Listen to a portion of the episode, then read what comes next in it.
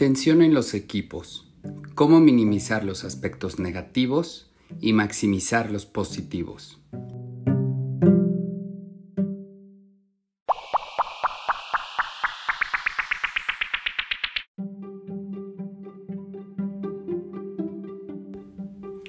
Los conflictos dentro de los equipos son inevitables, pero eso es bueno, porque también son fundamentales para la razón de ser de un equipo la colaboración creativa.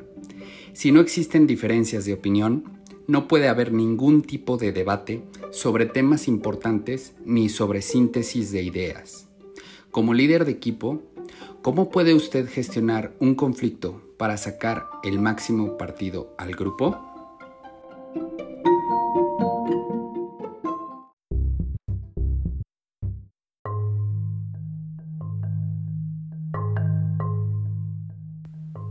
En primer lugar, establezca unas reglas básicas. Una de las claves para gestionar conflictos en los equipos es establecer con antelación unas reglas básicas. La regla más importante es que el conflicto se debe gestionar abiertamente. Ofrézcales dos opciones, encarar el conflicto y gestionarlo o dejarlo pasar. Esas son las dos únicas opciones aceptables. Presionar a alguien o enviarle indirectas debería estar prohibido.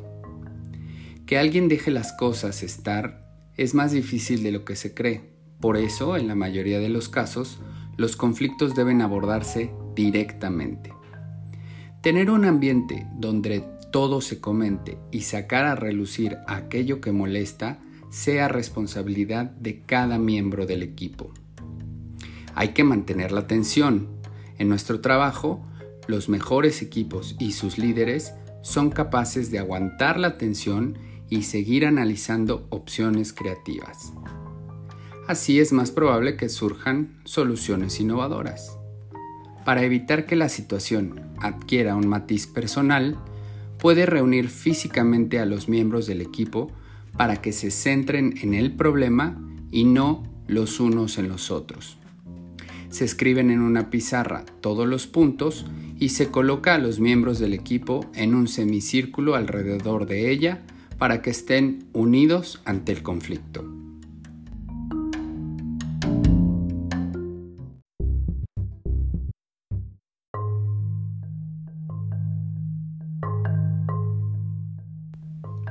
Fomente un clima de cohesión y confianza.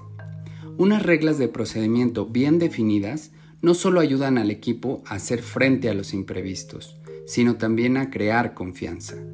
He visto equipos hacer ejercicios que consisten en que los miembros simplemente digan que confían unos en otros y eso casi nunca funciona.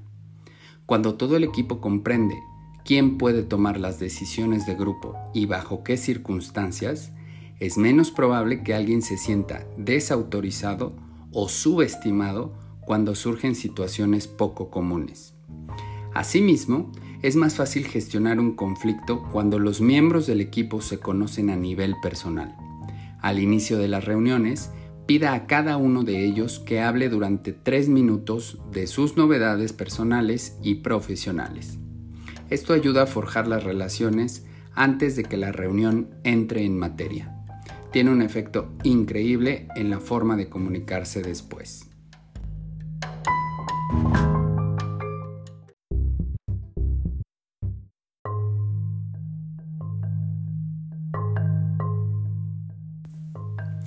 Aténgase a los hechos. Una buena manera para que un conflicto sea productivo e impersonal es centrarse en los hechos. El motivo por el que surge un conflicto es que las personas tienen los mismos datos y los interpretan de forma diferente, o que tienen datos distintos desde el principio.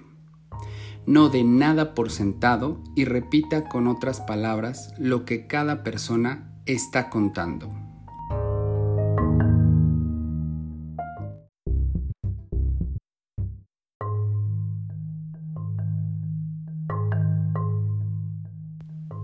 Predique con el ejemplo. Demuestre el comportamiento que le gustaría que tuvieran los demás miembros del equipo a la hora de enfrentarse a un conflicto, practicando la transparencia total. En una discusión o conversación, los miembros del equipo deberían exponer todos sus argumentos y dejar claro por qué han adoptado una postura en concreto. Pero ese comportamiento debería comenzar desde arriba. Los líderes menos eficaces no son claros, nadie sabe nada de ellos y es como si fueran figuras mitológicas. Para conseguir que los demás confíen en usted, tiene que ser transparente. Tiene que haber un riesgo por adelantado para recibir comentarios y gestionar los conflictos, y eso comienza con la revelación voluntaria de la información. Piense en el conflicto como una experiencia educativa. Cuando algo sale mal, considere la situación como una experiencia educativa en lugar de una oportunidad para acusar con el dedo. Su ejemplo influirá en los miembros del equipo para comportarse de la misma manera. Fomente el análisis de los motivos del fracaso y lo que se podría cambiar la próxima vez. Haga que el proceso sea un remedio más que un castigo. Si establece una orientación para solucionar los conflictos, le estará diciendo a los demás, aunque una persona tenga razón y la otra no, la realidad es que se trata solamente de aprender. Deje hablar más y que no solo le escuchen. La proporción escuchar-contar del líder deberá ser 90-10. En lugar de tomar decisiones, facilítelas. Cuando dé su opinión, plantee de nuevo los argumentos y posturas de los miembros del equipo y anime a los que discrepan a hacer lo mismo. Este ejercicio pone de relieve las diferencias presentes en suposiciones o interpretaciones de fondo que podrían convertir los desacuerdos en conflictos personales e interceda cuando el conflicto sea personal. Cuando el conflicto entre miembros del equipo adquiera un matiz personal, es el momento de intervenir y decir algo como, como, como líder del equipo, si se tarda mucho en llegar a una solución, puedo facilitar una conversación. Pasaré tiempo con cada parte para averiguar qué es lo que les resulta tan difícil y ofrecerles una visión diferente sobre el problema.